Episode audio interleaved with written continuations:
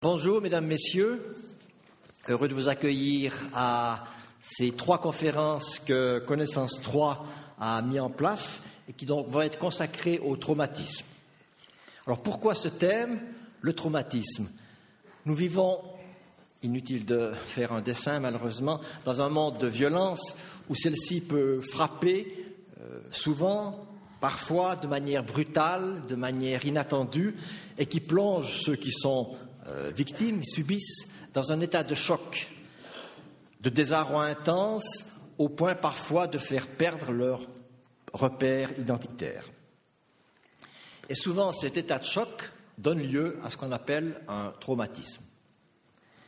On peut penser au traumatisme qui résulte des maltraitances domestiques, abus sexuels, violences physiques, ou bien de perte subite d'êtres chers dans des conditions euh, de violence, justement, ou d'actes terroristes, prise d'otages, euh, séquestration, violence collective, guerre, torture, massacre, ou même, ce sont aussi de réels traumatismes souvent, de cataclysmes naturels, tremblements de terre, avalanches ou incendies.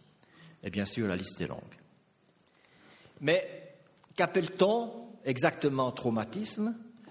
Est-ce qu'un traumatisme laisse toujours des traces? Certaines personnes sont-elles prédisposées à être victimes ou à l'inverse à perpétrer certaines violences? Et au-delà du seul destin de ces protagonistes, victimes et comme on dit parfois bourreaux, est-ce que notre société génère plus de traumatismes qu'avant ou simplement, comme certains pensent, elle y est plus sensible? Quel est le rôle aussi des acteurs sociaux qui sont concernés? Je pense aux institutions publiques comme la LAVI ou bien aux institutions judiciaires, carcérales ou aux mass médias. Je pourrais ajouter beaucoup de questions. Alors, pour délimiter l'abord de cette thématique, qui bien sûr, comme toute thématique qu'on veut approfondir, apparaît à un moment donné assez large, les organisateurs de cette série ont pris deux options. La première, c'est dans le large éventail de ces différents types de traumatismes que j'ai mentionnés, il a été décidé de se centrer essentiellement sur les traumatismes résultant d'actes violents, mais d'actes violents dont les participants à ces conférences peuvent être témoins dans leur, dans leur entourage et leur proche environnement.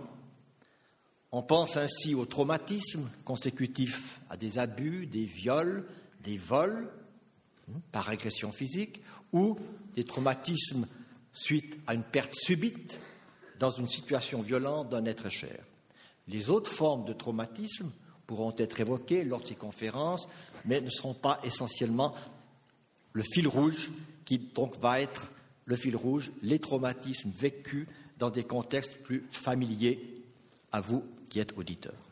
Et la seconde option est la suivante, la question du traumatisme sera par ailleurs traitée essentiellement du point de vue de la victime et de son identité, et moins à partir d'autres questions tout aussi intéressantes, peut-être la discussion euh, touchera un peu, la question qui concerne la sécurité de vivre en société aujourd'hui, la psychologie du bourreau, par exemple, ou encore l'histoire dans notre société occidentale du comportement de violence, source possible de traumatisme. Ainsi, après la conférence de Mme Timmerman, que je ne vais pas tarder à présenter, nous aurons le plaisir d'écouter une deuxième conférence qui sera donnée par un juriste, le professeur Christian Niels Robert de Genève, qui se posera la question du rôle du procès pénal dans la réparation de la victime. Dans une société hypersensible au traumatisme, à la victime, quelle doit être la fonction de la justice pénale? Ça sera pour lundi prochain. Et dans deux semaines, la troisième conférence prévue, qui sera délivrée par M. Isidore Raposo, qui est journaliste, ancien chroniqueur judiciaire, actuellement rédacteur en chef du journal du Nord, vaudois, eh bien, M. Raposo va s'intéresser au rôle des masses médias. Quels services, bons ou discutables, peuvent-ils rendre aux victimes effectives ou virtuelles en répercutant au grand jour et pour le grand public ce débordement émotionnel qui nourrit et qui accompagne souvent le traumatisme. Mais pour aujourd'hui, j'ai bien sûr le grand plaisir d'accueillir Madame Eva Zimmermann, qui est psychologue de la Fédération suisse des psychologues et qui est codirectrice de l'Institut roman de psychotraumatologie à Fribourg. Une spécialiste qui fait autorité dans le domaine, puisqu'elle vient de l'apprendre. Dès la semaine prochaine, elle sera présidente de la Société européenne pour le trauma et la dissociation. Psychologue, psychothérapeute, elle travaille en cabinet privé, mais est aussi très sollicitée pour donner des cours et des formations sur le problème des traumatismes et de leur traitement. Malgré un emploi de temps très chargé, je la remercie beaucoup d'être là cet après-midi pour essayer de répondre à une question bien formulée mais difficile supporter l'insupportable, comment faire? Et cela à la lumière de la psychotraumatologie. Merci beaucoup.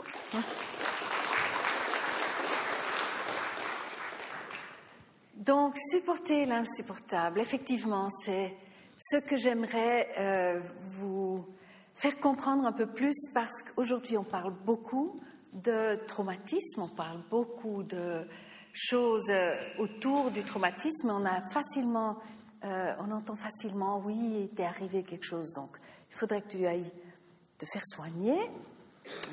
Euh, on est assez conscient aujourd'hui que le traumatisme, c'est quelque chose qui demande des soins. Et au même temps, j'entends beaucoup, beaucoup encore de gens qui souffrent par les réactions des gens autour d'eux, par euh, toutes sortes de, confrères ou de, de, collègues ou de la famille, et de comment leur vécu, leur vécu émotionnel est reçu, est traité ou abordé.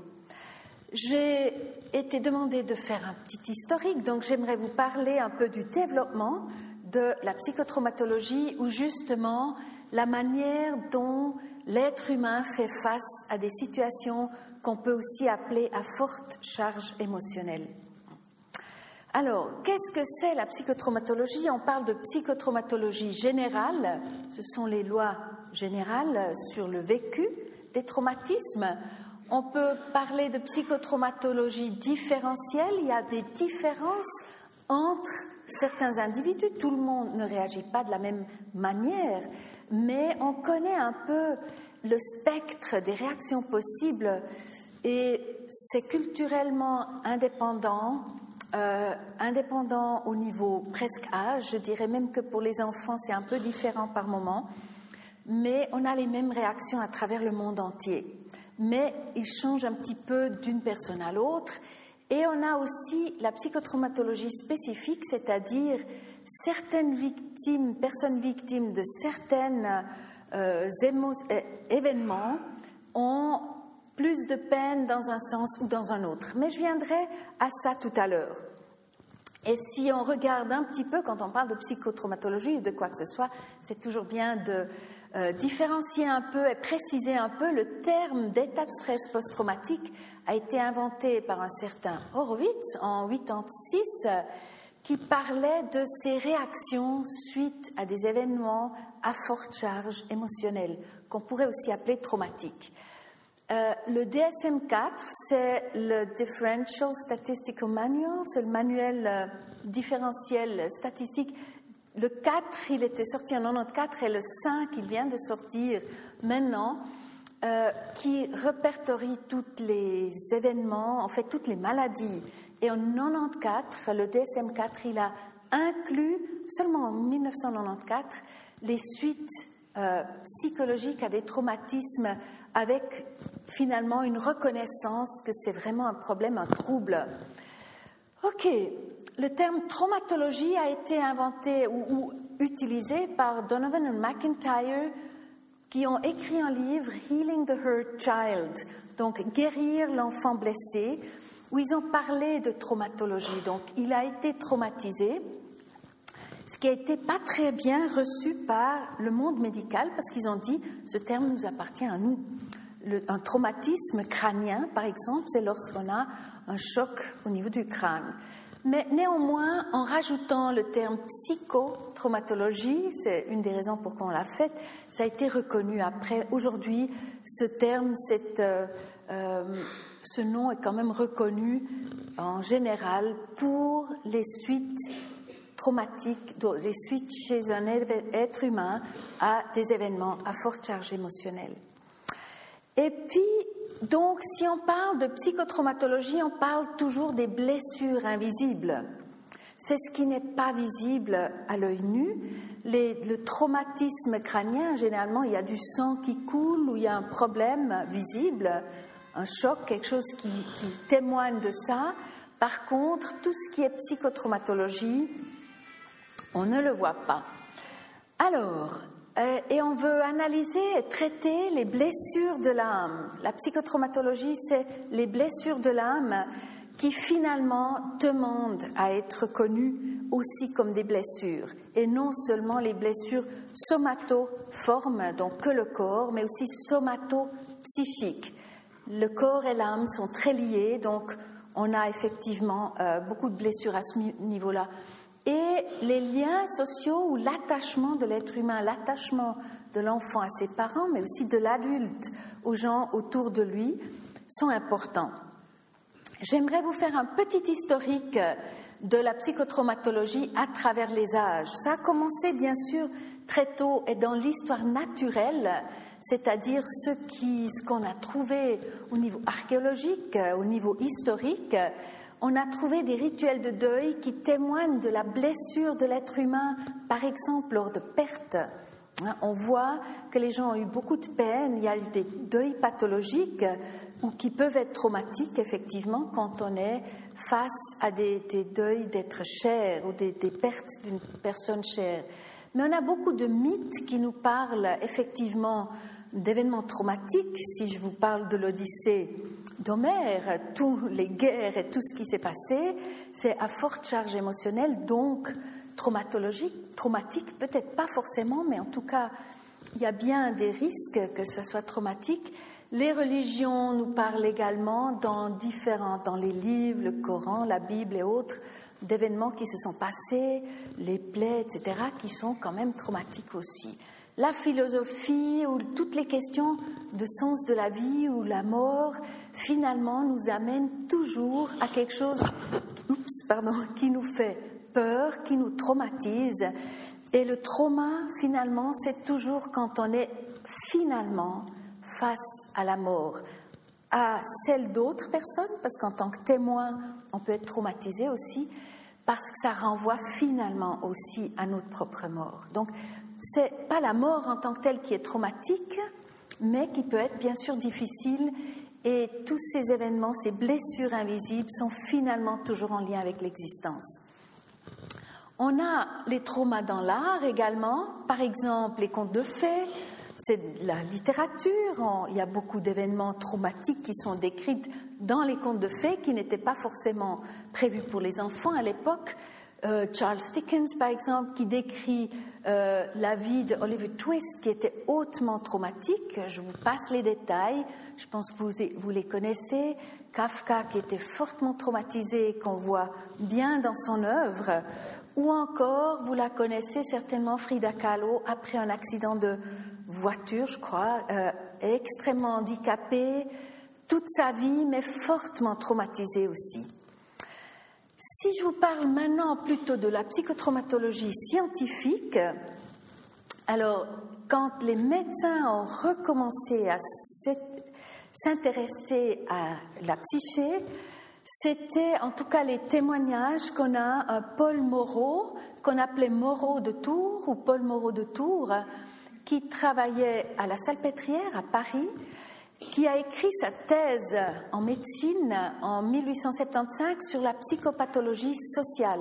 Donc il s'intéressait, il est reconnu un peu comme un des premiers dont on a des écrits, qui s'intéressait aux troubles psychiques suite à des événements à caractère difficile. Et puis, peu après lui, donc toujours à la Salpêtrière, on a Jean-Martin Charcot, qui est reconnu un peu comme le premier grand euh, neurologue de l'époque qui s'est occupé de personnes avec ce type ici de, de, problème. On a trouvé, ils ont trouvé à la salpêtrière beaucoup de femmes qui hallucinaient, qui étaient euh, dans un état bizarre. Et Jean-Martin Charcot était un des premiers à vraiment vouloir faire quelque chose avec ces dames. Et notamment, il a créé les leçons du mardi, où ici on voit Charcot. Euh, ça, c'est Babinski, pour ceux qui connaissent un peu la médecine, euh, Gilles de la Tourette, il y en a d'autres. Ils ont amené des personnes, donc des malades, en les exposant à des médecins, des, médecins assistants, des étudiants plus tard, pour étudier finalement de quoi il s'agit. Et puis, euh, pour la petite histoire, si ça vous intéresse, ah, on n'arrive pas à lire, ce sont tous des gens connus. Alors, il y avait, et j'y reviendrai tout à l'heure, parmi les élèves de Jean-Martin Charcot, il y avait également euh, Sigmund Freud, que vous connaissez certainement tous, qui n'est pas sur la peinture et il paraît qu'il en était un peu... Euh, il n'a pas apprécié ceci, il n'était pas là-dessus, mais il a beaucoup aimé les écrits de Charcot. Il a passé une année à Paris, Sigmund Freud, et il est rentré à Vienne euh, et il a traduit les œuvres de Charcot, qui était finalement la base de, de ses recherches aussi et de toute sa psychanalyse. Mais avant de revenir, lui, Pierre Janet, était également un, un, élève de Charcot et lui s'est beaucoup occupé ou il a beaucoup étudié en fait les troubles de ces dames également, comme c'était une suite de, de Charcot, comme Freud d'ailleurs, et ils ont trouvé que beaucoup de ces femmes finalement, elles ont souffert, on les appelait les hystériques, hein, euh, parce que c'était essentiellement des femmes qui présentaient ce problème. Et puis hystère, ça vient, pour ceux qui savent, c'est l'utérus, dans le terme médical on appelle l'hystère. Et puis on a dit c'est en lien avec la femme, donc ça doit être en lien avec l'utérus, et donc c'est l'hystérie comme maladie. Euh, Pierre Janet a beaucoup observé et il a dit mais ces femmes, c'est pas une maladie de l'intérieur, c'est des femmes qui ont été abusées sexuellement. Et ce qu'elles vivent, c'est qu'elles revivent des moments d'abus, où ils sont complètement, on pourrait dire, entre guillemets, à côté de la plaque. Euh, Sigmund Freud également reconnaissait, ils, étaient d'accord à l'époque, que c'était des suites à des traumatismes. Euh, Pierre Janet a continué dans cette voie-là. Il a été oublié pendant presque un siècle et aujourd'hui on se base beaucoup sur les écrits de Pierre Janet. Sigmund Freud, lui, il, a été, il était retourné à Vienne et il a parlé du psychotraumatisme des, femmes violées. Et puis, à Vienne, dans le Vienne de l'époque, on n'a pas du tout accepté cette euh, hypothèse ou cette euh, perspective de, voir et dire l'abus sexuel, ça n'existe pas, le viol, ça n'existe pas. Et donc, on ne sait pas tout ce qui s'est passé dans le cerveau de Freud, mais en tout cas, finalement, il a rejeté l'hypothèse de, psycho, du psychotraumatisme, donc de l'abus sexuel, et il l'a retranscrit en fantasme des femmes qui fantasmaient, et c'est là-dessus finalement qu'il a basé sa euh, psychanalyse et tous ses écrits. Je ne veux pas entrer dans un débat par rapport à Freud, mais je vous donne juste quelques éléments importants du développement de la psychotraumatologie. Ici, on a Charles Myers qui a écrit dans les années 1940 seulement, ce qu'il a écrit ici, lorsque le choc est massif, il peut être suivi par des tourments, etc. Euh, il était médecin de guerre à la Première Guerre mondiale. Et puis, euh, je vais juste vous montrer un tout petit film qui dure une minute et demie. Et quand on parle de psychotraumatologie, malheureusement, euh, il y a parfois des images un peu difficiles. Je vous prie de m'excuser, je, je, les limite un maximum. Ce que je vous montre ici, c'est un document historique. C'était important dans le développement de la psychotraumatologie et notamment des écrits de Charles Myers c'était le shell shock. C'était particulier au niveau de la Première Guerre mondiale, où on a retrouvé euh, des soldats, des vétérans de guerre déjà pendant la guerre et après. Donc pour ceux où c'est trop, je vous demande peut-être de fermer les yeux, juste ça dure pas longtemps. Euh, un petit bout de film du shell shock. C'est sans parole, donc il n'y a pas de son avec celui-là. Euh, combien c'était terrible à l'époque. Je vous laisse juste en regarde un petit moment. C'est pas tellement ça que je vais vous montrer, mais ce qui vient tout de suite après. Ça, c'est les corps qui ont été détruits, mais bien sûr, ça a également détruit euh, les esprits de ces gens. Et là, on voit des, soldats qui étaient revenus. C'est ce qu'on appelle le shell shock. Et à l'époque, on pensait qu'il y avait des brides, des, grenades qui sont arrivées dans le cervelet et qui les ont tourmentés dans leur manière de faire. Mais regardez l'expression, hautement traumatisé, on le voit. Aujourd'hui, on a toute une autre lecture de ce genre d'expression, de, genre de, de faire. Voilà, shell shock. Ils peuvent plus se tenir tranquilles. On doit imaginer comment les soldats à cette époque-là vivaient euh, euh, pendant des mois et des mois sans soutien et il y avait des grenades, des explosions, euh, des tirs sans cesse. Donc, ça, c'est Charles Myers qui a essayé effectivement de, d'aider ces gens-là. Il a commencé à faire des premières thérapies. Ok, c'est déjà ça. Mais à l'époque, plutôt que de s'occuper de ces soldats, on les, on les décrivait un petit peu comme des faibles, des incapables à se gérer avec euh, une sensibilité trop, trop importante et donc incapables d'être un vrai homme. Il y avait peu euh, qui essayaient vraiment de les aider. Dans ce domaine, la suite, après, il y avait la Deuxième Guerre mondiale, on a un peu oublié la psychotraumatologie. En tout cas, ce n'était pas au niveau médical ou psychologique euh, vraiment ce qui était intéressant ou ce qui était au premier plan. Les, travaux de John Bowlby, les théories de l'attachement et l'attachement désorganisé, lui, il a commencé à s'intéresser beaucoup à l'interaction parent-enfant, notamment maman, mère, enfant. Et puis, il a développé les théories de l'attachement. Si l'attachement est mauvais entre parents et enfants, ça va donner des problèmes plus tard. Et au niveau de la psychopathologie, notamment euh, des gens antisociaux, des gens agressifs, etc., il voit qu'il y a un problème déjà au niveau de l'attachement dès un très jeune âge.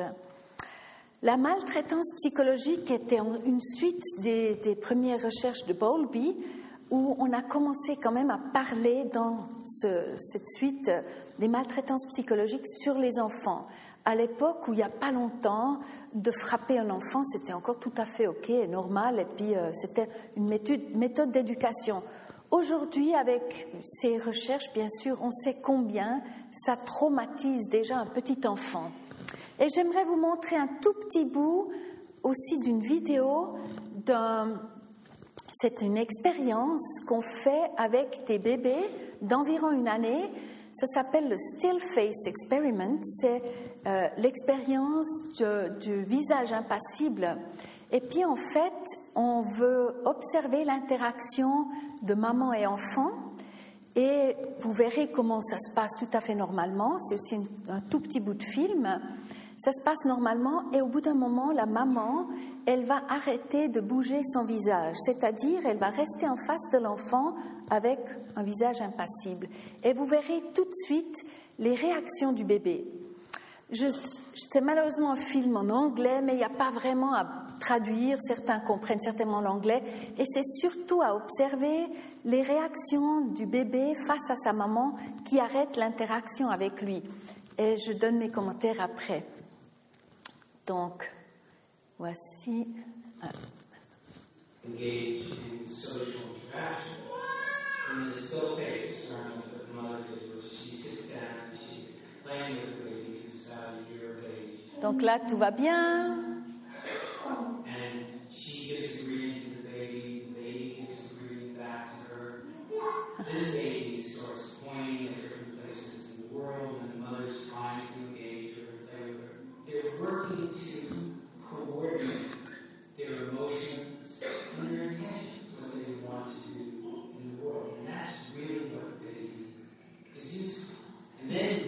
C'est interaction normale jusque-là. Et maintenant, elle revient. Elle bouge pas son visage. Elle n'est pas méchante, mais.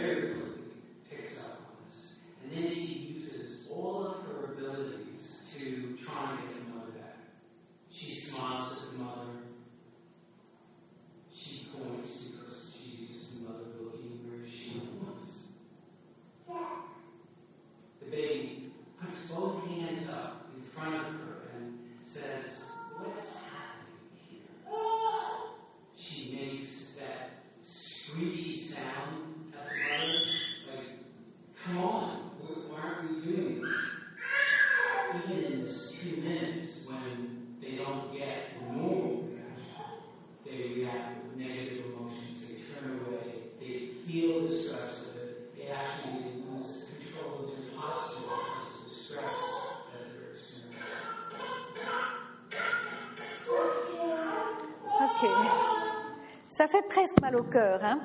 c'est une recherche, c'est juste pour vous montrer combien un bébé immédiatement réagit à une mère qui ne réagit pas à elle. Il cherche à avoir l'attention. Euh, ça, c'est un bébé qui a grandi normalement, naturellement, parce que dans la première partie de l'interaction, on a vu que tout se passe très bien. Euh, si je vous montre ça, quel est le traumatisme là-dedans? Il y a des bébés qui ont des mères dépressives, il y a des bébés qui ont des mères traumatisées, qui n'arrivent pas à s'engager avec leur bébé et dès un très très jeune âge, le bébé est déjà traumatisé par un trouble de l'attachement à sa mère et du coup développe très souvent des comportements ou bien agressifs, ou bien soumis dépendants, ou bien euh, punitifs contrôlants. Il y aurait beaucoup de choses à dire par rapport à ça, mais j'y reviendrai un peu plus tard. C'est pour ça que je voulais juste vous montrer cette petite partie de déjà très très jeunes. Beaucoup d'enfants sont traumatisés, mais avec de nouveau des blessures invisibles. L'enfant semble bien aller. Hans Schilay, c'est un psychologue hongrois qui a développé les théories de stress et puis Richard Lazarus, qui a continué à développer les théories de stress et comment gérer le stress, apprivoiser le stress, c'était aussi quelque chose qui était là, qui préparait euh, la psychotraumatologie, parce que finalement on a dit, mais l'être humain, il souffre, l'âme souffre dans certaines situations. Euh, et Hans Schilay qui disait, le stress, ça vient, c'est un terme métallurgique, c'est combien de temps une barre en métal, combien on peut la plier avant qu'elle se casse? Et c'était utilisé dans ce domaine-là. Et puis Hans Schiller a dit, mais l'âme de quelqu'un ou l'esprit de quelqu'un peut aussi casser s'il est trop soumis à cette pression, cette souffrance psychologique. Richard Lazarus, il a continué et puis il y a quelque chose d'important qui s'est passé après la Première Guerre mondiale, la Deuxième, on n'était pas trop occupé, il y avait euh, la guerre au Vietnam et cette photo terrible qu'on voit avec cette souffrance qui est connue, qui était, il a eu un prix pour cette photo, mais qui montre combien euh, il y a de souffrance durant euh, des guerres, bien sûr. Les vétérans qui rentraient de la guerre du Vietnam posaient un véritable problème aux États-Unis parce que même qu'ils étaient, eux, ils ont survécu, ils étaient sauvés, mais il y avait un monde énorme, un nombre énorme qui, en rentrant du Vietnam, se suicidaient, qui étaient fortement dépendants de drogue ou autre, ou alors qui étaient, qui, ils ont dû vivre dans des, hôpitaux finalement pour des, des vétérans. Ils n'arrivaient plus du tout à s'ajuster à la vie normale de tous les jours, alors qu'ils ont survécu. Là, on a commencé à dire, mais c'est quoi ce qui se passe dans l'esprit de ces personnes? Le mouvement hippie était important aussi dans la, euh, dans la psychotraumatologie parce que la libération sexuelle a permis de commencer à ouvertement parler des abus sexuels, ce qui était dans un Vienne puritain pas encore possible. Donc, suite au, au mouvement de libération sexuelle des hippies dans les années 60-70, on a commencé à beaucoup parler des abus sexuels Et donc, c'est devenu un thème et la souffrance de ces gens-là ont été hautement et fortement reconnus, en tout cas dans les milieux euh, de, spécialistes. Et on a commencé à chercher comment aider ces personnes. C'est pas l'hystérie, quelque chose qui est euh, qui tourne mal dans le, le cerveau de ces gens, c'est qu'ils sont finalement des victimes d'événements qui sont anormales, mais que la réaction qu'ils montrent est quelque chose de normal. Et aujourd'hui, j'ai beaucoup, beaucoup de personnes qui ont vécu des événements traumatiques.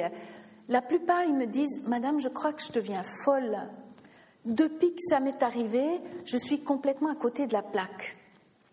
Et beaucoup ne viennent pas pour ça. Et moi, je leur dis toujours, écoutez, Madame ou Monsieur, vos réactions sont tout à fait normales et naturelles. Ce qui est arrivé n'est pas normal. Ça n'aurait pas dû arriver. Et puis, c'est quelque chose qui les rassure déjà pas mal. On connaît le spectre des réactions. Et c'est de ça que j'aimerais vous parler maintenant. Ça, c'est quelques noms de gens très importants dans ce domaine, si ça vous intéresse au niveau de la lecture. Mais si on regarde maintenant déjà, type de trauma, j'essaie d'éviter les images vraiment horribles, donc je prends un peu des images de nature, mais pour décrire la, violence qu'on peut retrouver non seulement dans la nature, mais aussi ailleurs. On a différents types de violences et généralement dans la psychotraumatologie, on distingue des types de violences qui sont à caractère unique et la violence à caractère répétitive. On peut également différencier entre faits par l'être humain et toujours en plus ou moins considérés comme intentionnels et il y a des violences qui sont faites par la nature, entre guillemets, ou non intentionnelles. Et puis si on regarde le premier quartier ici, on parle de ce genre euh, d'événements, d'accord, qui sont faits par un être humain, dont on peut tous être victimes, on peut être au mauvais moment à la mauvaise place, et puis ça nous arrive. Si je descends ici, on a des phénomènes naturels comme des tremblements de terre ou autre chose, mais également une maladie est reconnue aujourd'hui comme un événement traumatique, surtout une maladie bien sûr grave qui menace l'existence, qui, peut euh, terminer, se terminer par une mort euh, précoce. Si on part de l'autre côté ici, alors on a les maladies récurrentes, les récidives, on a les etc. Et des phénomènes naturels extrêmes qui souvent se répètent, parce qu'on est du côté répétition. Mais si on monte ici, on a donc des événements de ce type-là, et il y en a bien sûr bien d'autres. Pourquoi je vous montre ça? On distingue quand même, en gros, entre des traumas type 1, c'est de gauche, et trauma type 2, c'est de droite. Qu'est-ce que vous pensez sur ces quatre euh, champ, lequel, quelles souffrances sont les plus difficiles pour les êtres humains? Vous avez une idée? En haut à droite, tout à fait. C'est ce là où, quand les traumatismes se répètent, que ça devient difficile. Ce qui ne veut pas du tout dire qu'ici, c'est pas, pas difficile ou c'est pas du tout facile. Hein. Ici, on parle de trauma type 1, c'est un événement qui est arrivé une fois, qui est extrêmement déstabilisant, qui a beaucoup de suites, mais tôt ou tard, ok, voilà, c'est fini, et puis on commence peut-être à se retrouver un peu. À droite, ce qui est terrible, c'est les traumas type 2. Ce sont des événements qui se répètent. Donc, si dans les traumas type 1, c'est complètement imprévu, hein, je m'attends jamais à un événement traumatique, ça arrive, c'est un des, des aspects qui dit que c'est traumatique, c'est je m'y attends pas. Euh, par contre, à droite, finalement, puisque ça se répète, je commence à savoir que ça va revenir. Et je parle de choses comme, par exemple, des abus sexuels ou la torture ou des choses, la violence familiale. Je parle de nouveau des enfants ou des, des adultes qui le vivent de manière répétitive. C'est juste terrible. Et bien sûr, ça laisse des traces du côté du vécu de l'être humain, c'est un petit peu différent. Donc si je reviens plus tard à trauma type 1 ou 2, vous savez de quoi je parle. Trauma type 1, c'est plutôt une histoire traumatique brève Et puis donc, c'est souvent caractérisé par un danger de mort imminente et par une apparition soudaine et inattendue. C'est ce qui caractérise ces traumas type 1. Et puis, on parle généralement, on dit que c'est un PTSD ou en français, on appelle ça l'état de stress post-traumatique, un ESPT. Mais aujourd'hui, si vous entendez parler d'un ESPT ou un PTSD, c'est au niveau mondial, on parle plutôt de PTSD, ce sont les réactions des gens à des événements traumatiques et qui sont identiques, que ce soit euh, à différents coins du monde, euh, pour différentes populations, etc. Comment sont ces réactions? Comment une personne réagit? Alors c'est clair, quand il nous arrive quelque chose de terrible, sur le moment même, il y a une forte panique, on panique, on essaye de faire quelque chose. Si on va un tout petit peu dans le diagnostic, comment on peut diagnostiquer un état de stress post-traumatique?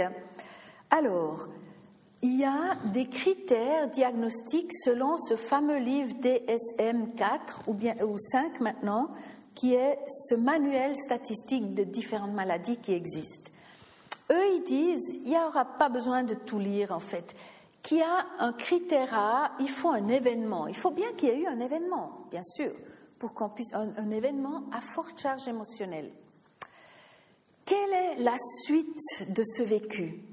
Quand il y a eu ce, genre d'événement, pour beaucoup de personnes, mais pas tout le monde, le critère B, c'est qu'ils ont des intrusions sous forme de pensées ou d'images intrusives. Très, très souvent, il y a des cauchemars. C'est très typique suite à des événements traumatiques il y a des, les gens, ils, dorment mal et ils rêvent terriblement. C'est presque toujours, pas tout à fait toujours, mais c'est presque toujours un symptôme très très important, comme des intrusions, des flashbacks, etc. Il y a également le critère C, c'est que les gens essayent d'éviter tout ce qui les rappelle l'événement.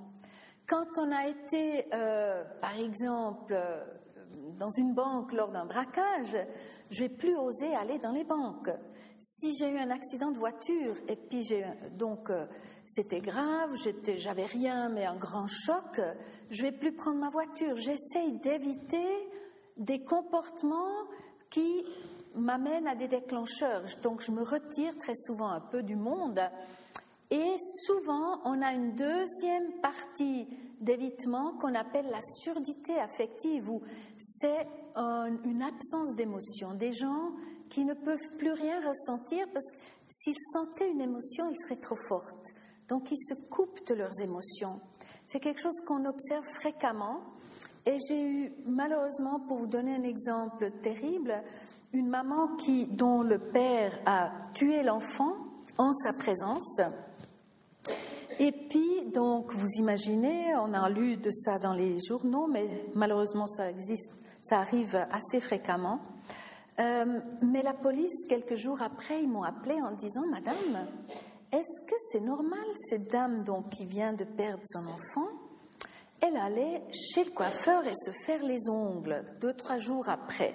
Et pour la police, ça semble un peu fou. Cette maman, elle n'a plus d'émotion, elle continue à vivre, entre guillemets, normalement, comme si de rien n'était. Parce que si elle ressentait quelque chose, ce serait beaucoup trop dur. Voilà par exemple un, exemple de ce genre de, type.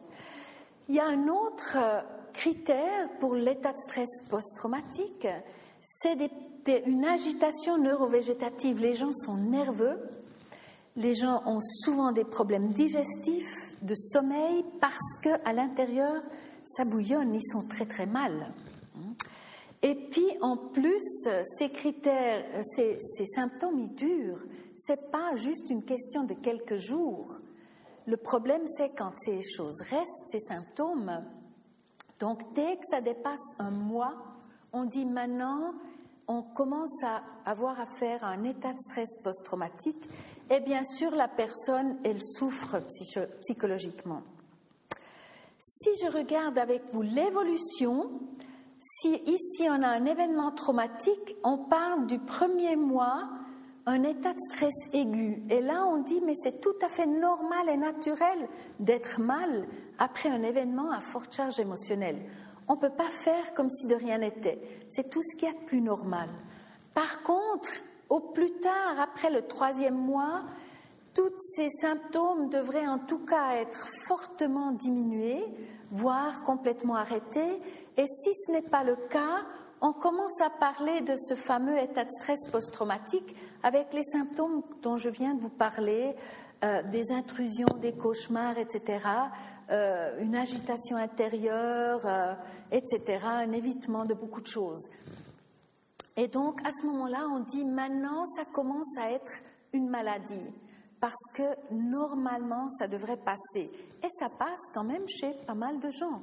C'est pas que tout le monde finalement reste marqué au niveau des symptômes. On est généralement marqué à vie d'un événement, mais on peut aussi apprendre à vivre avec. Quelques phénomènes spécifiques au trauma sont que les gens ont des amnésies très souvent, ils ne savent plus exactement ce qui s'est passé. Ah, ce sera intéressant pour vous de parler euh, aux juristes la semaine prochaine, parce que les juristes, c'est un des grands problèmes que nous, psychotraumatologues, on a avec eux, c'est que eux, ils veulent toujours des détails de l'événement. Et puis, des détails, on n'en a pas. Quand on vit un événement à forte charge émotionnelle, on se souvient qu'il a eu lieu, mais on ne se souvient pas de tous les détails. Hein? Donc c'est difficile. Et puis après, les, juristes, souvent, ils disent alors, vous savez plus. Je, vous donne l'exemple d'une femme qui s'est fait abuser de l'ami de son papa.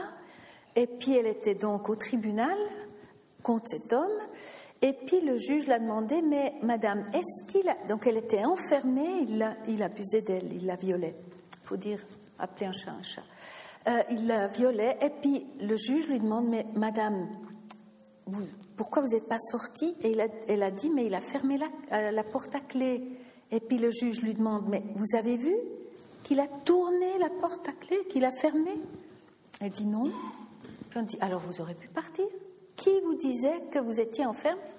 Vous aurez pu sortir. Voilà, ça c'est. Il y aurait beaucoup de choses à discuter là-dessus, mais voilà, ça c'est des difficultés parce que les gens ne sont, ils ne sont pas avec tout leur sens occupés à regarder autour d'eux quand on a une, extrêmement peur de quelque chose qui va se passer, c'est qu'on cherche juste à survivre d'une manière ou d'une autre. Les gens vivent aussi beaucoup de flashbacks, c'est-à-dire toujours des intrusions, justement des images, des pensées qui reviennent et des images de ce qui est arrivé, qui sont souvent déclenchées par des déclencheurs, c'est-à-dire si j'avais un accident de voiture, dès que je vois un camion qui avait un peu l'air du camion avec qui j'ai un accident, pardon, je vais me sentir mal, etc. Donc, il y a beaucoup, beaucoup, beaucoup de déclencheurs dans le monde pour des personnes qui ont vécu des événements difficiles. On va parler de diagnostic différentiel. En fait, il y a des expériences traumatiques qui sont catastrophiques et qui sortent du domaine des expériences humaines normales ou habituelles. Et c'est ce qu'on appelle l'état de stress post-traumatique. Mais il y a aussi des événements douloureux qui font partie des événements de vie, comme les pertes de nos bien-aimés. On va les perdre un jour, à moins qu'eux nous perdent avant. Et là, on parlerait plutôt de troubles de l'adaptation, mais ça ne veut pas dire que ce n'est pas difficile. Mais en psychotraumatologie, on fait encore cette différence. On parle de trauma vraiment des choses qui sont hors du commun, des choses qu'on ne devrait pas vivre. Mais après, on peut se poser la question qu'est-ce qui est normal ou pas Ou qu'est-ce qui est commun? L'état de stress post-traumatique a souvent des troubles associés comme les troubles anxieux, des troubles dissociatifs, des troubles dépressifs et des troubles somatoformes, donc corporels. Quand on a vécu des choses difficiles et on garde l'empreinte trop forte ou trop importante, on a effectivement d'autres problèmes à gérer. Voilà. Et puis, si je vous montre cette belle voiture, j'aimerais vous donner alors, par rapport aux suites de l'ESPT, l'état de stress post-traumatique, si nous avons une belle voiture et puis on va conduire notre voiture et puis qu'est-ce qui nous arrive Ce genre d'événement. Si on a un accident et c'est parce que l'autre en face, ça c'est moi, mais l'autre en face, il a, il a été beaucoup trop rapide. Hein, et il m'est rentré dedans, il n'a pas fait attention. Ça, c'est une façon, quelque chose qui pourrait m'arriver. On peut également imaginer que cet accident s'est produit parce qu'il y avait du verglas. Et puis, même que j'étais pas du tout trop rapidement, mais voilà, malchance, et puis, et puis ça s'est passé comme ça. Il y a une troisième possibilité, on peut imaginer également que moi, j'ai pas fait attention. C'est de ma faute, j'étais juste en train de m'occuper de la radio dans ma voiture et hop, je suis rentrée dans un poteau, quelque chose. Trois situations différentes, avec finalement la même situation, mais avec des raisons différentes. Ça a une forte euh, implication sur mon trouble post-traumatique, parce que je peux vivre un ESPT, surtout avec la peur, c'est quand, par exemple, mon accident était causé par un verglas. Je vais avoir très peur de la suite. Hein, et je vais avoir peur de conduire, surtout en hiver. Et donc, une hypervigilance, une peur généralisée, méfiance, etc. Et ça me amène à un comportement phobique, c'est-à-dire j'essaye d'éviter beaucoup de choses. Mais on peut imaginer qu'il y a un ESPT avec surtout colère. L'autre n'a pas fait attention à moi. Et puis à cause de lui, j'ai cassé ma jambe, j'ai eu des opérations, j'ai dû souffrir, j'étais mal, etc. Et je vais beaucoup me mettre plutôt en colère quand cette personne, je vais certainement également avoir peur de, conduire, mais ce sera surtout la colère qui va prédominer. Comme dans un troisième, c'est la honte. Si moi, je n'ai pas fait attention, je vais me sentir honteux. Beaucoup, beaucoup d'événements traumatiques sont vécus. Alors, tous les trois manières, mais beaucoup d'événements traumatiques sont vécus avec la honte, notamment tout ce qui touche aux problèmes sexuels, par exemple. Et là, quel est le résultat? Les personnes qui ont vécu un événement avec honte, ils vont pas en parler et du coup, ils peuvent pas se guérir parce que parler aide. Et même s'ils viennent en thérapie, souvent, ou ils vont pas en thérapie parce qu'ils ont honte, mais même s'ils vont en thérapie, ils vont pas nous donner les aspects très honteux. Et donc, c'est quelque chose qui maintient fortement euh, les troubles. J'aimerais encore vous parler des quatre phases de développement des troubles post-traumatiques, comment ça se développe, avant d'arriver sur encore un tout petit exemple euh, en vidéo pour vous montrer un peu plus loin. Alors, un événement en tant que tel, on peut imaginer un événement XY qui est vécu peut-être de manière importante, mais l'événement n'est pas suffisant pour dire qu'on soit traumatisé ou pas. Parce que l'événement, une personne le vit de manière OK et l'autre est fortement traumatisé. Et ça dépend d'autres facteurs, notamment alors, ça, on a peut-être déjà regardé, ça c'est plutôt un peu euh, théorique. J'aimerais surtout vous montrer la chose suivante, c'est l'événement qui est à forte charge émotionnelle, inattendu, etc.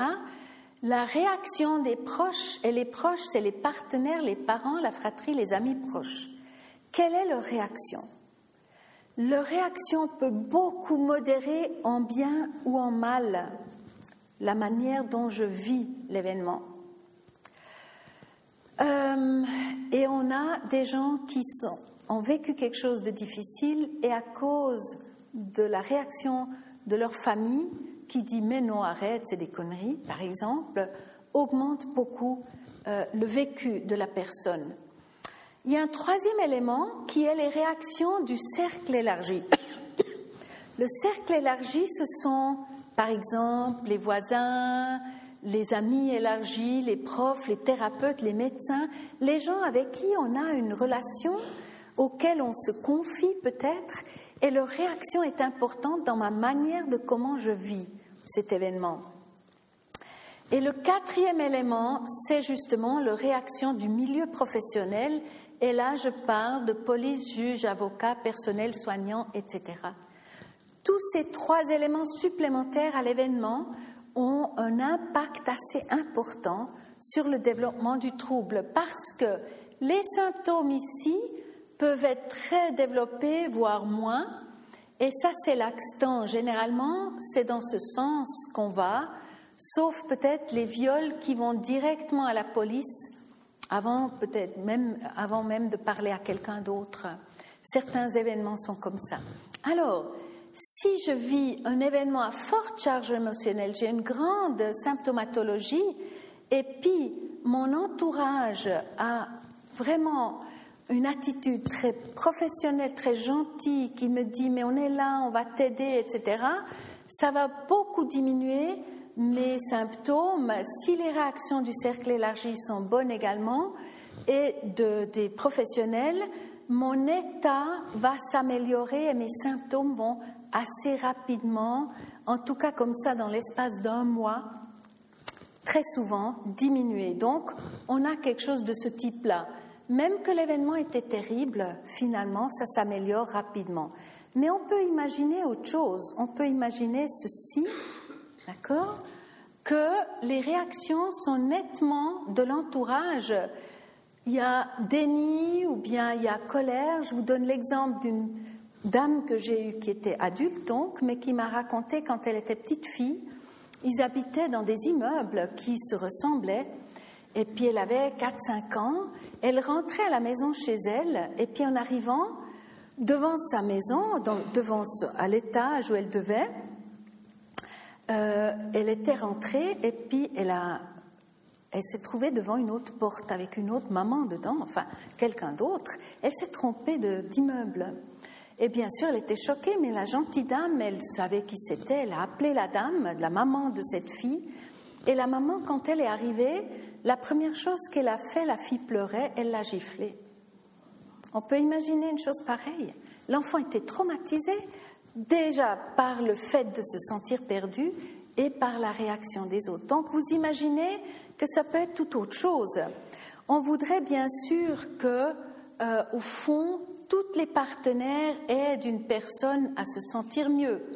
Mais juristes, police, avocats, c'est quelque chose de très difficile pour nos victimes et souvent les symptômes sont de nouveau augmentés par la manière de faire de ce genre de, force d'intervention ou des professionnels. Encore cinq minutes, c'est ça? Ou bien? Ok. Alors, merci beaucoup. Alors, j'aimerais encore vous parler un tout petit peu. Ça, c'est tous des traumas type 1. Et je suis persuadée que parmi nous, il y a eu deux, trois personnes, ou plus que deux, trois personnes, qui ont déjà vécu ce genre de choses. Et j'espère qu'à part un événement traumatique, la suite, c'était positif. Je vous ai parlé du trauma type 2. Et je dois vous dire, c'est rare que je trouve des gens en thérapie qui ont uniquement un trauma type 1. Beaucoup, beaucoup de gens ont des traumas de type 2. Mais surtout ça, on n'a heureusement pas eu de guerre chez nous ces derniers temps, ni de torture, etc. Ça, éventuellement, mais on est avant tout ici. Quand j'ai fait mes études en psychologie en 1900, c'était quoi 80 et plus, on nous a parlé de 40% de personnes ayant vécu des abus sexuels. Je ne pouvais pas le croire. J'ai longuement enseigné à l'université sur Fribourg dans le domaine de la violence et autres. J'étais recherché des nouvelles chiffres et ils se confirment. C'est le cas euh, apparemment que beaucoup. Alors ça va d'abus très très, on pourrait éventuellement dire peu superficiels qui vont pas très très loin, mais jusqu'au pire. Hein. Et ceci nous amène à quelque chose de beaucoup plus difficile. Euh, j'ai plus que dix minutes. Je dois vite réfléchir si je vais vous montrer tout ça ou si je dois faire une petite sélection. Non, je vais quand même vous montrer encore ça. J'en ai plus pour longtemps, mais effectivement un peu trop. Donc, je vais sauter deux, trois slides après. Euh, la dissociation, c'est justement quand on sait que les choses vont revenir. On sait que c'est plus inattendu parce qu'on sait que l'abus va continuer ou bien la violence va continuer. Et ça, ça laisse des troubles nettement plus importants. Au niveau temps, quand il y a une quantité traumatique, c'est-à-dire plus on avance en âge, plus il y a des choses qui arrivent, ça permet pas à la personnalité de se développer normalement. Et malheureusement, chez nous, on a beaucoup de gens qui vivent beaucoup de formes de violence dès un très jeune âge. Et puis, alors c'est clair qu'à ce moment-là, on a d'autres troubles parce que la personnalité ne peut pas se développer comme elle devrait. Et puis, ce concept de la dissociation, en fait, je vais juste sauter deux, trois slides pour pouvoir vous montrer encore un tout petit peu de film, de vidéo.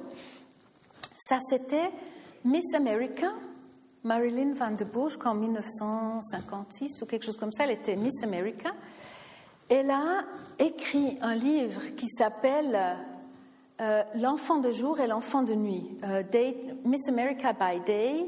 Euh, elle a été longuement, longuement abusée par son père.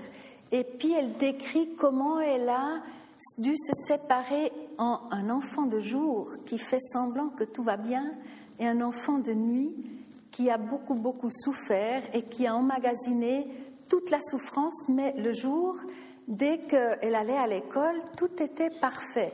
Et elle a pu être Miss America, donc c'était une très, très belle femme, qui tout le monde la croyait super heureuse, bien, etc. Elle décrit dans son livre, entre-temps, on trouve pas mal de livres qui nous témoignent de ce genre de drame où les personnes doivent chercher une manière de s'adapter à comment vivre avec quelque chose qu'on sait qui va se refaire, qui va revenir. Hmm. Alors, qu'est-ce qu'on va faire avec ces gens-là? Bien sûr, on doit leur montrer que, premièrement, leurs réactions sont normales et naturelles, parce qu'on a des réactions tout ce qu'on fait, ce sont des actions. Là, par exemple, qu'est-ce que c'est l'action que ce chat nous montre? C'est bien sûr la curiosité. Il va explorer. Tous les êtres humains sont curieux et explorent des choses. On a des tendances à l'action qui sont d'une part des actions qui vont dans le sens, euh, ça va vite, positif, je vais chercher des choses agréables comme attachement, gérer de l'énergie, des activités sociales et il y a des choses, on arrive peut-être difficilement à lire, le système pour stimuli menaçants. Tout ce qui me fait peur, j'ai un autre comportement. Et toutes ces actions ici, elles sont là pour la survie à long terme, la survie de l'espèce, et de l'autre côté, c'est la survie à court terme ou la survie de l'individu. Donc l'individu doit survivre, parfois c'est moi qui suis menacé, donc il m'arrive quelque chose à moi, mais là, ça c'est tout ce qu'on fait tous, de nous on fait ça. Regardons très rapidement ces actions. C'est important pour la thérapie, c'est pour ça que je veux vous les montrer. On a tous des activités sociales. On a tous besoin d'énergie d'une manière ou d'une autre, donc on doit manger, boire, on a tous besoin de s'attacher, Ok? On a tous besoin de prendre soin des autres et de prendre soin de nos petits, d'accord? Et de prendre soin de nous-mêmes. Bien sûr, on a aussi besoin de prendre soin de notre habitat et de jouer. Ce sont également des choses qu'on fait naturellement et spontanément euh, et on le partage bien sûr avec tous les êtres. Se ressourcer, c'est quelque chose d'important. Hein, et explorer son entourage, voir ce qui existe, hein, découvrir les choses. Se reproduire fait partie également des actions qu'on a et comme le repos, quelque chose d'important. Toutes ces choses-là, on aime les faire parce que c'est agréable, parce que ça nous rassemble avec les autres. Mais maintenant, j'arrive dans toutes les actions quand je me sens menacée, quand je, veux me défendre. Et là, on parle de danger, ok?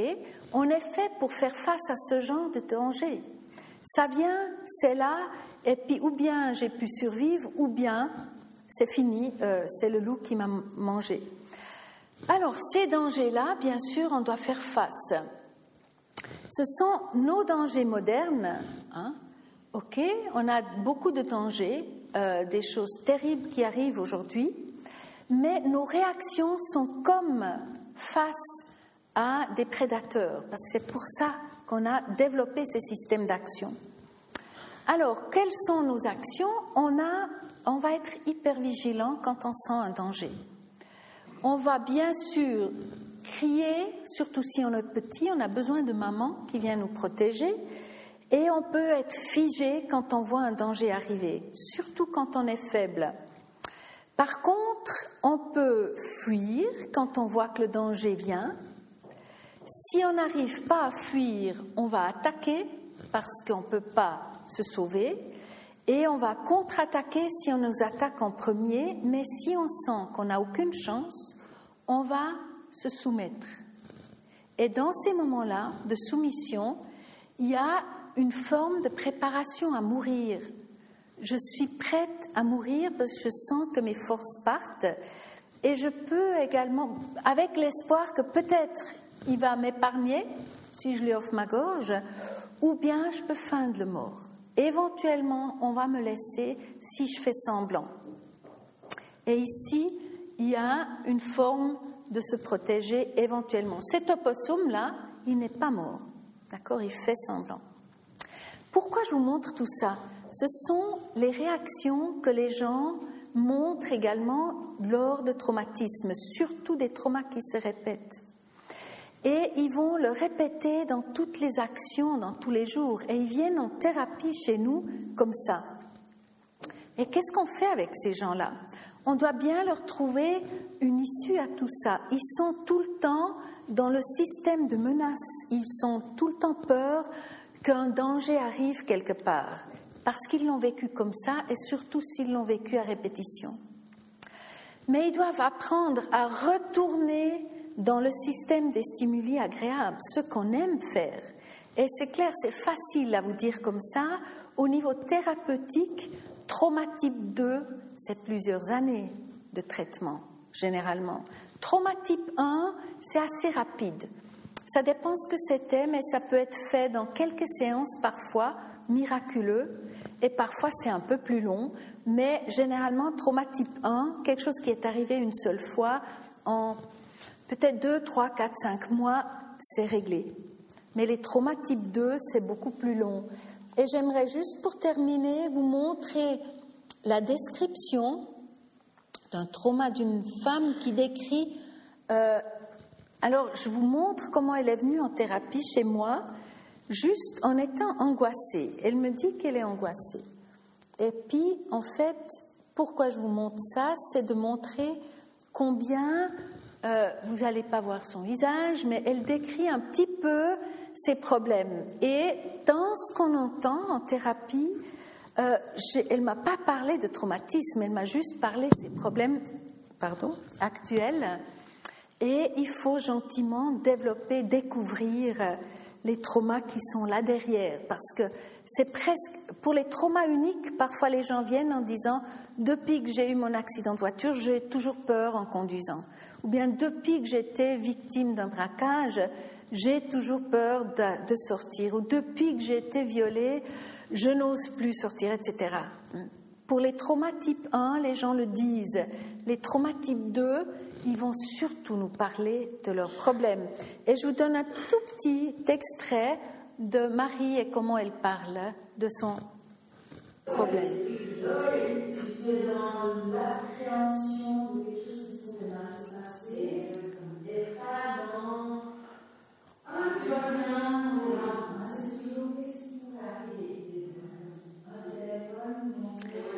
D'abord, elle est dans une normalité apparente. Elle dit, voilà, j'ai des problèmes comme ça, un peu de peur, j'appréhende beaucoup de choses.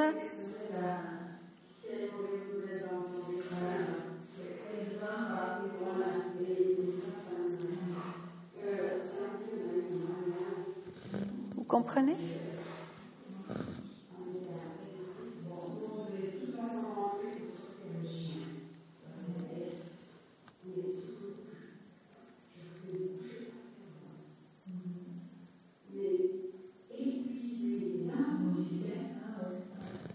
Alors,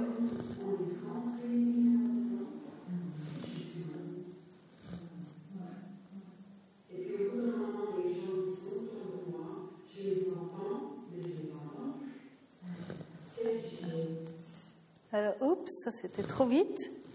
En fait, ça c'est un autre, mais je vais plus vous montrer. Elle vous dit ici tout de suite que quand, donc, tout d'un coup, elle ne reconnaît plus les gens.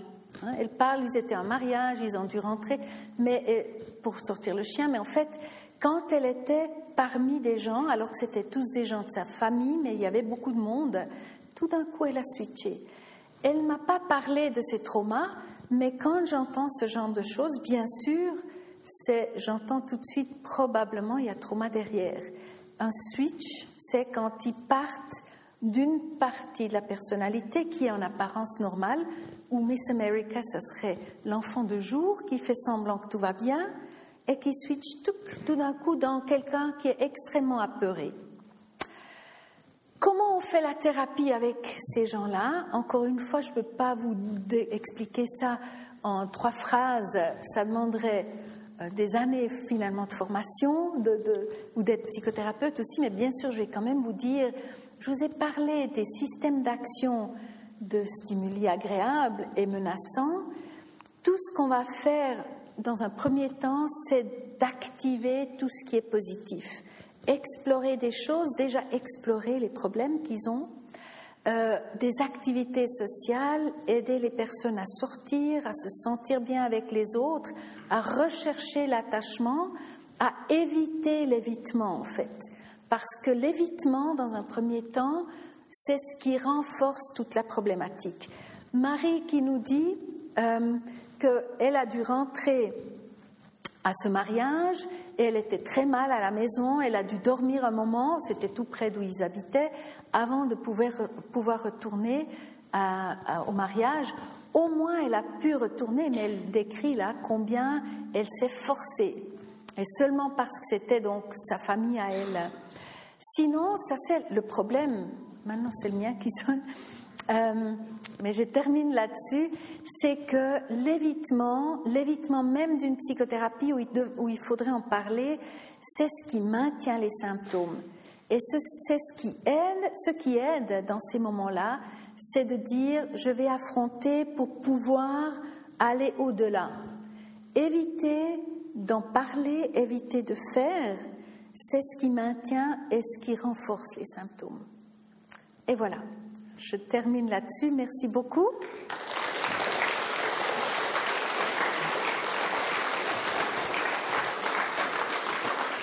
Merci, Madame Timmerman, pour cette conférence, je crois, bien documentée, captivante, où on en sait un peu plus sur le traumatisme d'un point de vue psychologique. On ne sait pas tout, évidemment, et je pense qu'il y a place pour des questions euh, suite à votre conférence.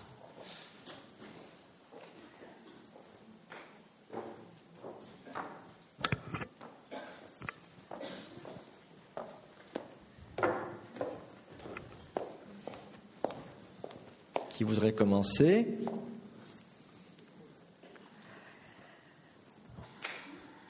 Peut-être pendant que des questions. Ah oui, il y a une question là.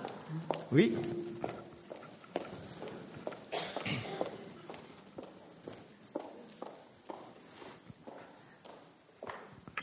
Merci pour votre exposé très clair. J'aimerais vous demander quand même quelques précisions sur votre approche thérapeutique. Bien sûr, je ne suis pas prête à suivre un cours pour devenir euh, dans votre école de psychothérapie, mais tout de même, j'ai été curieuse en entendant votre nom. Je suis allée sur Internet et j'ai vu cette approche. Alors, je me demandais si, c'était, si vous avez différentes approches thérapeutiques ou si celle que j'ai vue sur ce travail de faire euh, ce mouvement des yeux, des passions. J'aurais voulu que vous nous en disiez un mot. Merci. D'accord. Alors, très volontiers, effectivement, j'en ai pas parlé parce que je m'étais dit, je suis pas face à un public euh, de psychothérapeutes. Je connais pas du tout vos provenances, mais euh, ça s'appelle EMDR. C'est une thérapie, une psychothérapie maintenant. C'est l'OMS qui, depuis 2013, recommande la thérapie EMDR et la thérapie cognitive comportementale pour traiter l'état de stress post-traumatique. Ça va très très bien. C'est super comme, comme euh, approche pour des traumas uniques. Très très bien. Marie, j'ai commencé à faire le MDR, donc c'est des mouvements oculaires, je vous dis tout de suite pourquoi. Mais Marie, elle a un trouble trauma complexe et trouble dissociatif. Donc elle a vécu beaucoup de choses où on ne peut pas tout de suite le faire. EMDR dit on fait des mouvements oculaires, donc la personne doit rester la tête immobile et il n'y a que les yeux qui bougent. Quand j'ai entendu parler de ça la première fois, j'ai dit mais c'est cinglé, on ne peut pas traiter un traumatisme avec ça. Bien sûr, il y a tout un protocole derrière, ça fait tout son sens. On active à la personne le souvenir, on active les pensées, les images, les émotions, les sensations, etc. Et puis, quand tout ça s'est activé, on fait des mouvements oculaires où on peut faire du tapping. Et ça permet à la personne, en fait, ça fait quelque chose au niveau du cerveau. Parce qu'on dit que quand le traumatisme est euh, encore actif et pas digéré, c'est que, en gros, c'est dans le mauvais tiroir du cerveau, d'accord? Et on veut transposer dans le bon tiroir, où on peut dire le souvenir est dans le cerveau émotionnel, où il a beaucoup d'émotions, plutôt que d'être dans le cerveau rationnel. Nos cerveaux, on a trois parties de cerveau. Le cerveau reptilien, le cerveau émotionnel et le cerveau rationnel par-dessus. Et tous les événements qui sont toujours actifs et qui donnent beaucoup de symptômes sont stockés dans le cerveau émotionnel. C'est pour ça qu'on dit des événements à forte charge émotionnelle et on n'arrive pas à se calmer. Et ça peut durer 10, 20, 30, 40 ans où ça reste dans le cerveau émotionnel. Les mouvements oculaires et la façon de faire, c'est un protocole très strict, permettent au souvenir de se déplacer dans le cerveau. Et on peut le voir avec des EEG avant traitement, après traitement. Il y a vraiment un fort changement. Ça, c'est la méthode EMDR. Effectivement, il y a eu, si vous allez sur 36.9, peut-être certains ont vu l'émission à la télé qui date de 2012, je crois, septembre 2012 environ, où on a euh, présenté ça, et c'est toujours sur le site de 36.9. Voilà. Ça suffit comme réponse? Oui, merci. Est-ce qu'il y a d'autres questions? Oui, là? Euh, Micro, peut-être?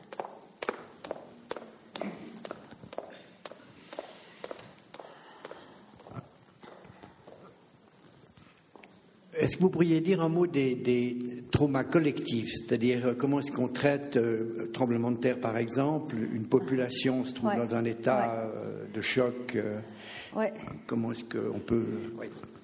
Alors ça c'est le grand problème des traumas collectifs, c'est qu'il y a tellement de besoins. Au même temps, c'est impossible de faire des thérapies individuelles avec quand on a des centaines de personnes comme après un tremblement de terre ou autre où euh, j'étais au Rwanda dernièrement. C'était encore notre discussion. J'ai souvent au Congo, aussi à l'est du Congo, après-guerre, après-génocide. Il y a tellement de traumatismes. Normalement, chaque personne aurait besoin peut-être d'un soutien individuel, mais il y a beaucoup, on, mise beaucoup sur des protocoles de groupe qu'on fait aussi avec EMDR, mais aussi l'activation. Et là, je vous rappelle euh, les quatre temps du développement de, l'état de stress post-traumatique, quand on a une communauté, une famille qui est là, et par exemple des, personnes qui ont vécu la même chose, on les active pour s'entraider. C'est une forme déjà, une manière de se permettre, quand on se sent utile, on aide des autres et puis d'autres vont m'aider, c'est déjà une manière de finalement s'auto-guérir ou de commencer le processus d'auto-guérison. Hein. Mais ça nous pose beaucoup de problèmes parce que quand il y a une grande, grande, un grand nombre d'une population qui est traumatisée, comment faire Il n'y a pas de baguette, magique. Une chose que j'ai peut-être pas assez mis l'accent là-dessus, mais que j'aimerais redire, c'est que l'être humain a la capacité de s'auto-guérir. Si on se coupe, ça guérit tout seul. Hein ça peut s'infecter, après ça purule et puis je dois soigner, mais ça se fait tout seul au niveau du corps. La même chose pour l'âme. Beaucoup de traumatismes guérissent tout seuls, spontanément, comme un deuil, comme un, accident qu'on a vécu, quelque chose de difficile, ça guérit tout seul. Mais il y a toujours un, certain nombre de personnes qui ne guérissent pas, où les symptômes augmentent même avec le temps. Et entre autres, une des responsabilités, c'est les réactions de l'entourage. L'événement en tant que tel, mais aussi tous ces autres parties qui peuvent avoir un effet euh, vraiment calmant. Et donc, on essaye d'activer, quand il y a des, populations, les autres, ceux qui peuvent. Ça va comme. Oui, d'accord. D'autres questions? Pas très bien, là, je vais venir un peu de. Après en bas, voilà. Euh, est-ce que les relations virtuelles ou par Facebook ou par Twitter ont modifié les choses Est-ce que les approches? Les approches thérapeutiques? Oui. Alors, les approches thérapeutiques, je fais des thérapies par Skype. Ça marche. Euh, je travaille pour le gouvernement suisse et l'aide humanitaire euh, de la DDC, la Direction du développement et de la coopération. C'est des gens qui souvent sont loin Hein, au fin fond du Pakistan alors qu'ils ont vécu un, accident. Et puis je peux faire par Skype. Je préfère connaître les gens et de les avoir en face, mais plutôt que de rien faire parce qu'ils ne sont pas en face, de faire quelque chose comme ça. Euh, et il y a tout un développement de l'in-therapy, c'est Internet Therapy. Je reste persuadée que le contact humain est important et doit être privilégié, mais ma foi, on ne peut pas toujours. Hein. Aujourd'hui, les gens, et j'ai des gens qui partent et on a eu une bonne relation thérapeutique et c'est difficile peut-être pour eux d'aller vers quelqu'un d'autre. Ils disent, on a fait trois ans de thérapie ensemble, au lieu de recommencer chez quelqu'un d'autre, mais ils déménagent euh, loin, parfois dans un autre pays, j'aimerais continuer avec vous. Et donc c'est possible. Mais tous ces médias, bien sûr, vous le savez, ils ont aussi un potentiel traumatique énorme surtout pour la jeunesse, hein, mais aussi pour les personnes plus âgées. Ça nous amène de nouveaux problèmes, beaucoup, beaucoup, beaucoup. Il y avait une question là aussi?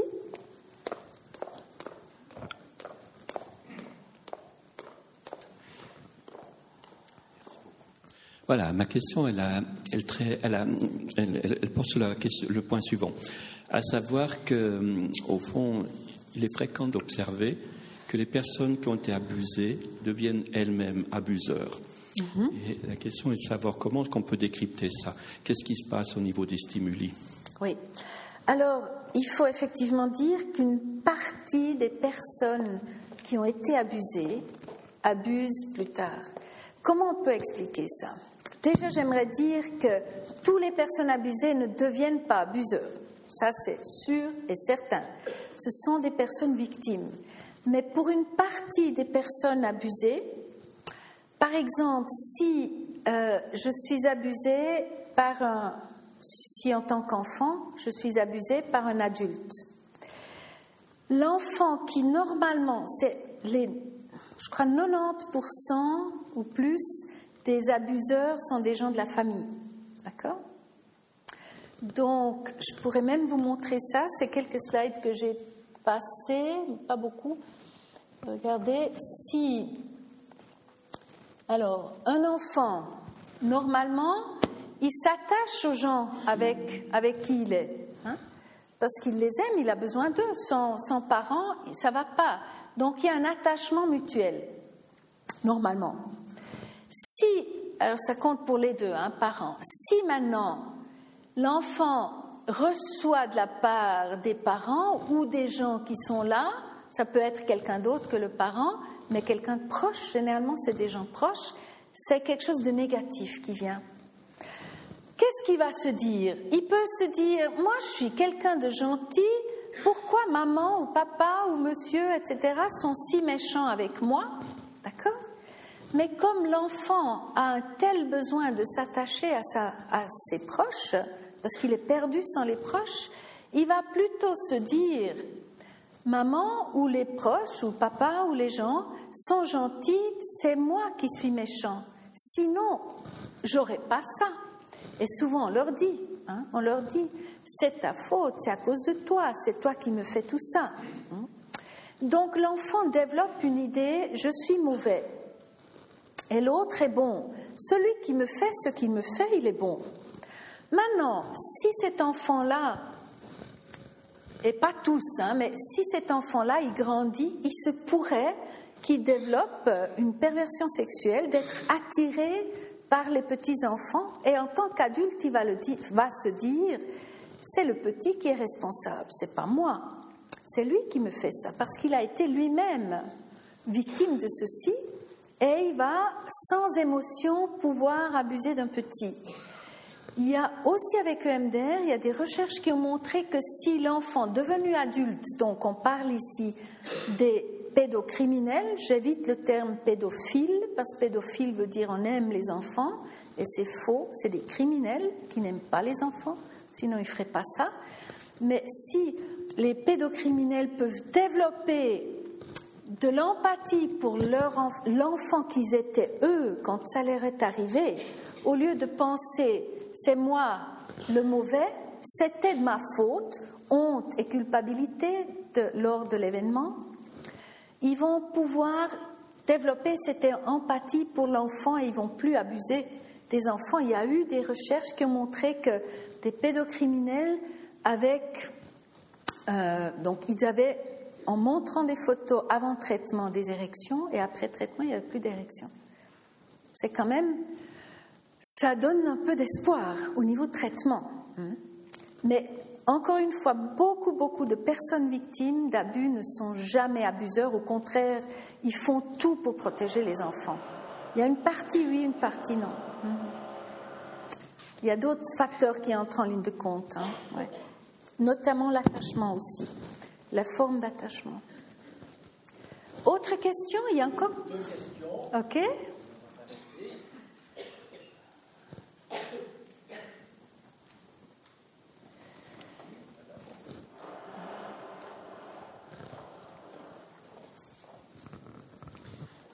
Par rapport au type 2, quelqu'un qui aurait différents traumas et qui a trop peur de retrouver la joie, de retrouver quelque chose de bénéfique pour, euh, pour elle-même, comment l'encourager?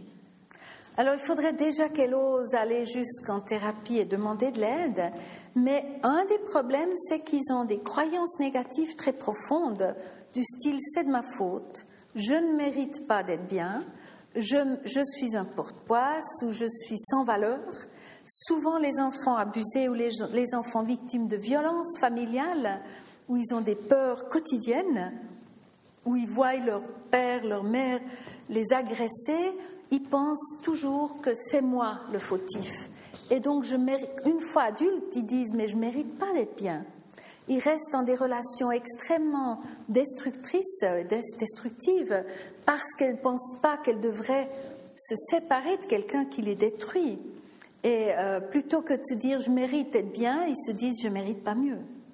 Donc c'est tout un travail de préparation à ce qu'ils arrivent à se dire mais euh, donc donner un peu d'espoir à ces gens mais tu as le droit, tu peux. Et puis ce genre de troubles profonds, quand il y a eu des traumas répétitifs, ça demande quand même beaucoup, très souvent, euh, une prise en charge psychothérapeutique.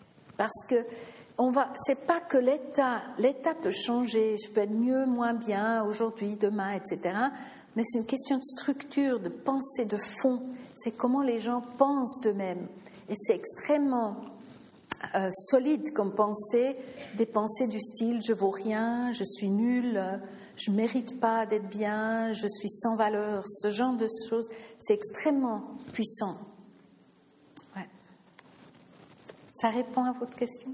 Pas assez? Comment faire? Écoutez, je pense alors, de nouveau, si vous êtes, si vous faites partie du volet 2, famille ou amis proches, ou du volet 3, c'est de montrer le soutien, c'est de montrer l'appréciation que vous avez pour cette personne, de leur montrer combien aussi ça vous fait souffrir vous quand vous voyez qu'ils sont pas bien, et leur dire et répéter, mais tu mérites d'être bien. C'est pas vrai, tu n'es pas sans valeur. Mais ça veut dire qu'on doit parler de ces choses-là. Et pour beaucoup de choses, c'est extrêmement difficile de parler de ces choses-là, surtout quand il y a honte. Le, côté honte cumulé avec des traumatismes fait que les gens se taisent. Ils ne veulent pas parler parce que la honte, c'est extrêmement douloureux à supporter ou subir. C'est plus facile de supporter la peur parce que c'est pas de ma faute, j'y suis pour rien, mais la honte, j'ai toujours l'impression c'est à cause de moi je suis sans valeur, je vaux rien, je suis nul, j'ai fait faux. Ça répond un peu plus? Je pourrais en parler beaucoup encore, mais je crois qu'on a plus tellement de temps. On va s'arrêter ici. Je remercie beaucoup Mme Timmerman de nous avoir introduit euh, dans ce monde du traumatisme. Je pense qu'aujourd'hui, c'est essentiellement centré sur la scène psychique, la scène de l'individu. Elle a fait quelques allusions à ce que l'individu, ça n'existe jamais tout seul, il y a toujours un entourage, et il y a des entourages bien précis, et c'est ce que la SCONT conférence va aborder. Aussi, vous avez fait allusion, Mme Timmerman, ces personnes victimes sont souvent, se sentent souvent responsables ou accusent les autres, c'est le tribunal qui intervient.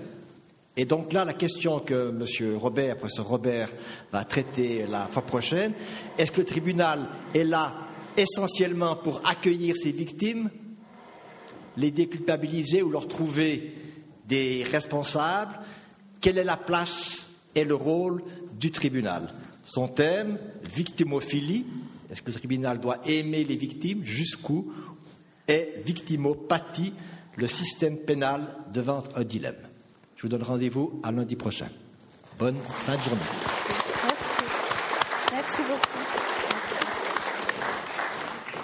Et le palais de justice, c'est juste à côté. Hein? Donc, euh, le palais est là-bas, la justice, on ne sait pas. Mais c'est un peu. voilà.